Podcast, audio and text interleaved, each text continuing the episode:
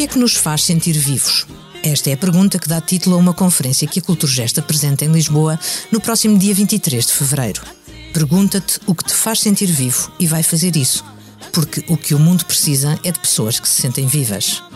Fazer pontes usando engenharia humana pode multiplicar as soluções do tipo ovo de Colombo. Como? Motivando respostas simples para questões complexas, usando metodologias inovadoras e fazendo que o trabalho tenha significado e inspire a transformação para um futuro melhor. Confuso? Hoje vamos ouvir a história de um cantor de hip hop que teve tanto sucesso em ensinar matemática num bairro social há duas décadas que nunca mais parou de desenhar projetos comunitários pelo mundo. Bem-vindo ao episódio número 34 do África Agora, o podcast do Expresso dedicado à África. Para nos falar sobre o trabalho que tem feito em países como Moçambique, Brasil ou Cabo Verde, temos hoje connosco Virgílio Varela. Boa tarde, Virgílio. Boa tarde. Virgílio Varela nasceu em Portugal, filho de pais cabo-verdianos da Ilha de Santiago e tem uma vasta experiência de trabalho em diversas metodologias de capacitação de grupos, práticas que fazem surgir processos de ação coletiva e colaborativa.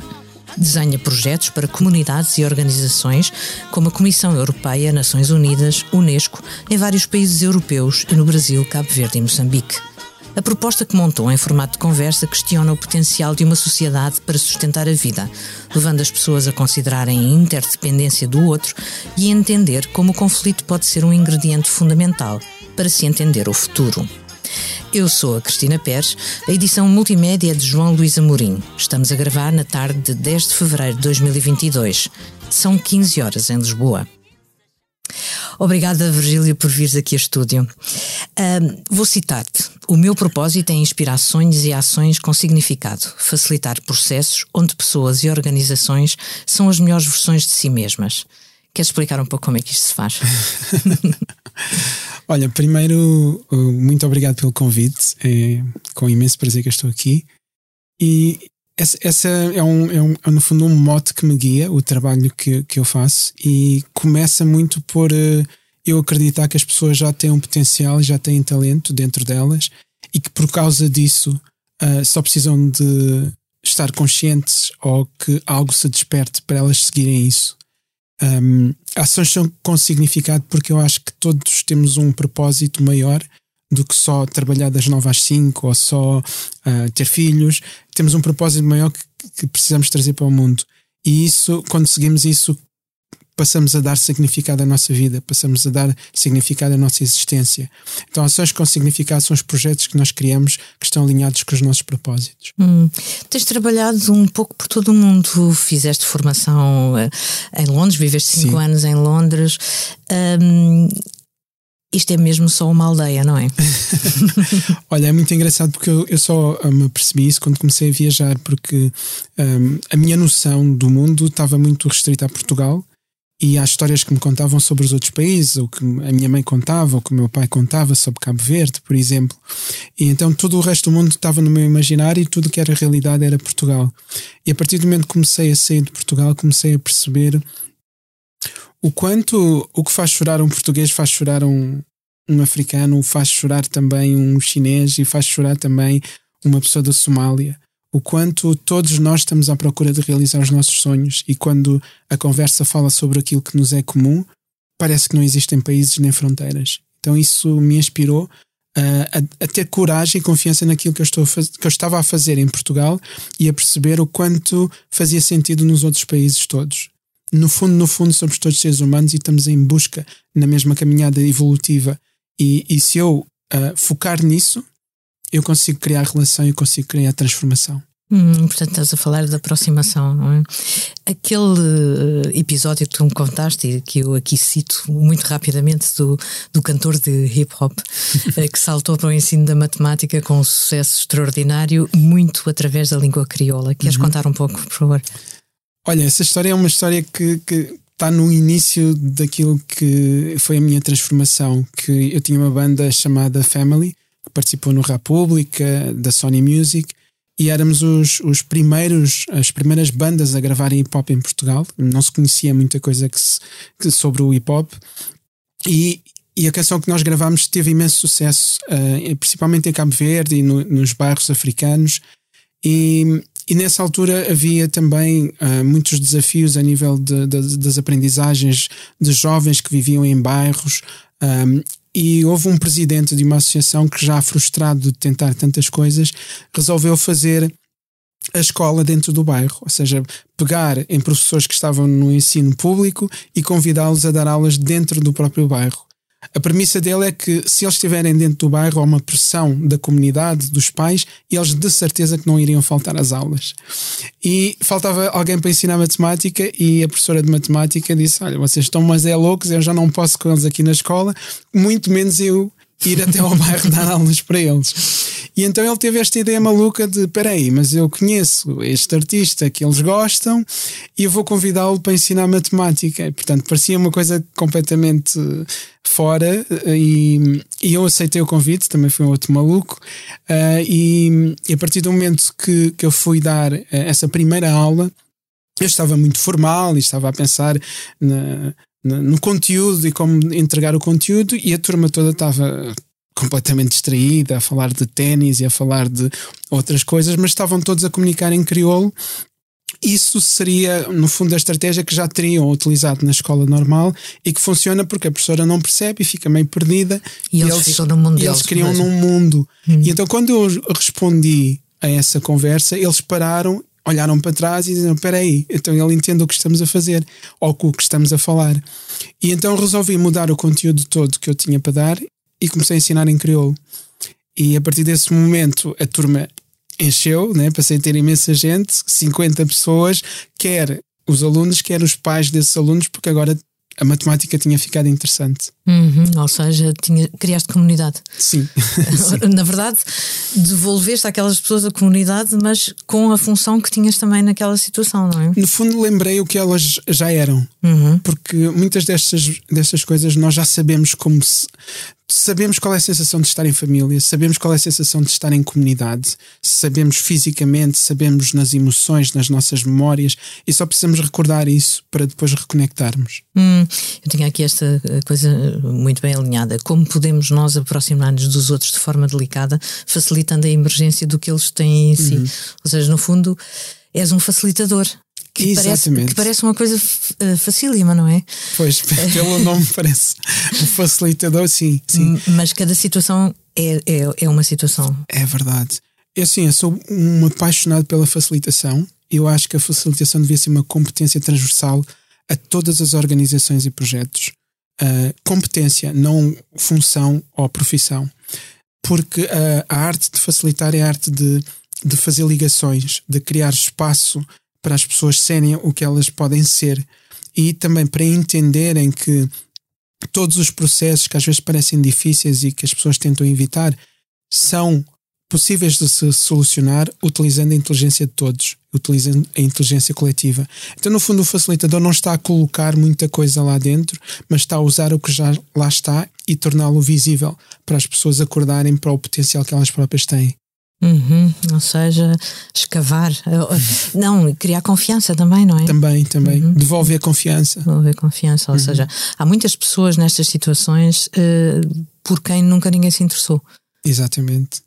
E aliás, uma das funções do facilitador é dar a voz a todos os que estão presentes na sala. E às vezes uh, existem os faladores, os mais calados, tímidos, acham que não têm uma opinião, mas mentalmente, in, internamente, eles têm a solução. Simplesmente não têm uh, a vontade para falar em público, por exemplo. E o trabalho do facilitador é trazer essas vozes para o centro também. Uhum, uhum.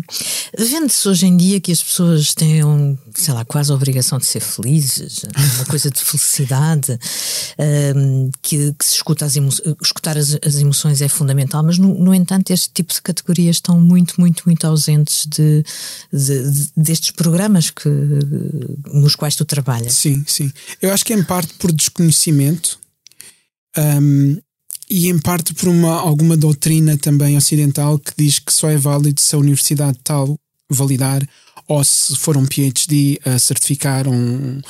E isso faz com que acreditemos que só um número de pessoas é que consegue trazer soluções para os desafios do mundo, que são complexos, e outro número de pessoas não tem voz ou não tem capacidade de o fazer. Eu acredito que é que é acreditando nas pessoas que elas têm essa força que nós conseguimos inverter essa pirâmide de que há uns que sabem e outros que não sabem. Eu tenho-me surpreendido imenso com as pessoas consideradas mais simples e que não têm nada a contribuir e que nunca estudaram. Tenho aprendido imenso e tem sido universidades ambulantes para mim. E parte do meu trabalho também é dar palco a, esse, a essa sabedoria. A escuta é fundamental. Uhum. Uh, no tempo em que, este, em que, estiveste em formação em Londres, uh, falaste-me nos parlamentos dos jovens. Sim. O que é que tu. Ou seja, como é que. Como é que se incluem as gerações futuras na sociedade hoje? É tão uhum. difícil. Como é que isso é. se faz que eles se sintam incluídos? Uhum. Eu, quando fui para, para a Inglaterra, fui, fui para ganhar experiência e aprender uh, sobre pedagogia e educação de uma outra forma. Eu fiz uma licenciatura na área das línguas e literaturas e normalmente os meus colegas iriam ser professores de inglês ou de português. E eu não queria isso. Eu não queria ser professor porque eu achava que tinha tanta ideia revolucionária na cabeça que não cabia num currículo e eu ia ter que ser despedido no primeiro dia porque ia experimentar coisas. Um, então fui para Londres por causa disso. Mas quando uh, fui para Londres, tive a oportunidade de trabalhar uh, no Parlamento dos Jovens, que era o início desta ideia dos jovens terem voz e participarem politicamente ativamente nas decisões que, que os afeta. Uh, na altura, uh, o Parlamento nasceu porque houve um, um, vereador no Parlamento que falava sobre o que é que era importante para os jovens. E houve uma multidão de jovens perante a BBC estar a filmar tudo ao vivo que disse: em vez de vocês estarem a dizer o que é que os jovens devem fazer, vocês devem dar o espaço aos jovens para eles dizerem o que é que eles querem fazer. E isso foi filmado. Então, de repente, todo o Parlamento inglês está em xeque e nasceu todo um movimento que deu origem ao Parlamento dos Jovens o trabalho do, do coordenador de um Parlamento dos Jovens é ouvir mais do que falar. É entender a perspectiva de quem vem da Somália, como entender de quem uh, é judeu, como entender quem tem. Um, a Inglaterra diz disabilities, mas é como se tivesse uma dificuldade cognitiva, ou, e isso faz com que o, a grande chave seja a empatia. Porque eu fui aprender sobre coisas que não sabia. Uhum. Porque todos estes jovens pertencem a organizações e instituições e todos eles têm uma lente e uma perspectiva sobre o que é que é importante para eles. Quem sou eu para dizer o que é que é importante para eles? Então, sim, a escuta foi essencial para eu conseguir aprender o suficiente e para desenhar estratégias que servissem a todos. E é uma escuta que vai além do inglês, porque muitos deles não falavam inglês. Uhum. E era uma escuta quase de entender a intenção além das palavras, entender a necessidade além do som. E participar é que é fundamental. Sim, sim. Sabe, foi muito disruptivo porque muitos destes jovens, eu, hoje são políticos que estão no Parlamento inglês com quem eu trabalhei, e alguns deles tinham imensa coragem, tal forma que queriam entrar pela Câmara Municipal e dizer aos vereadores o que é que tinham que fazer. E isso tinha sido uma intenção, mas acho que quem desenhou não tinha pensado que realmente os jovens fossem até lá a, esse nível. Eles ganharam tanta confiança que, que quiseram ir ao, ao, ao, próprio, às próprias reuniões uhum. Que os vereadores nunca pensariam que eles fossem e queriam lá discutir as coisas que afetam os jovens. Então ultrapassou um pouco a expectativa. Se, se a ideia foi que fosse só uma coisa bonitinha para eles participarem, isso não aconteceu, porque eles realmente abraçaram essa função a sério. Hum. Um, a tua primeira experiência naquelas aulas de matemática foi um, a, um, a, uma mesma. Como é que é? Portanto, um efeito uh, corresponde sempre à mesma causa, ou seja, foi uhum. alterar o esquema uh, do ensino. Uhum. E foi uma coisa que tu utilizaste para o, para o resto da vida, no, nos teus projetos. Sim. Um, tu tens um, um, um percurso muito uh, singular, porque na verdade começaste na prática e foste convidado a partir das coisas que fizeste. Uhum. Normalmente as pessoas andam a concorrer uh, em coisas muito abstratas. Uhum. Um, como é, que, como, como, é que tu recebeste isso e como é que foste respondendo? Uh, conseguiste desenhar pelo caminho e ter uh, propostas para além das solicitações? Sim, consegui. Uh, isso, isso é a parte que me dá mais prazer. É, é não estar só em efeito, mas também estar em causa, ou seja, pensar por mim que ideias e projetos eu também gostaria de lançar no mundo. E fiz muita coisa que me deu prazer. Um, é, é, curioso porque as pessoas achavam que, por eu ter tanta experiência, que os meus projetos nunca iam ter alguma coisa que fosse desafio ou problema. Porque eles diziam assim: Pois, tens as metodologias todas e já tens muita experiência, isso vai sempre funcionar. E a verdade que o, o que eu faço é começar do zero. Todo, é todo o projeto que eu faço, eu estou a começar do zero. E estou mesmo, mesmo a forçar-me a não ter um viés ou uma lente de hábito. De pronto, eu já sei como é que isto é. E por isso demoro muito a desenhar, porque estou a considerar imensas variáveis e estou sempre a limpar a minha lente para tentar servir da melhor forma. Então o desenho para mim é a coisa que me dá mais prazer, mas o desenho não é o fim. O desenho é só o início de uma conversa com um sistema grande que me vai dando feedback, eu vou ajustando. E é verdade, eu vou ajustando à medida que vou fazendo. Uhum. Raramente eu tenho um plano que acontece exatamente como eu planeei. É muito raro isso acontecer. Eu gostava que tu me desse exemplos. Uh, uma pequena história. É diferente das Nações Unidas da, da Comissão Europeia, por exemplo? Eu acho que sim. Uh, depende muito da forma como eu cheguei lá. Ou seja, se eu chegar através de um histórico de toda a minha experiência, a tendência da instituição é dizer carta branca, faz o que tu quiseres. Se eu chegar de uma outra forma que alguém não conhece a totalidade da minha experiência, há um processo de nós trabalhamos desta forma, tem que ter cuidado com isto. Uhum. Mas no final, quando começamos os primeiros dias de prática, depois as pessoas dizem, ok, faz o que tu quiseres. Uhum. Mas tem, tem esse, essas duas energias.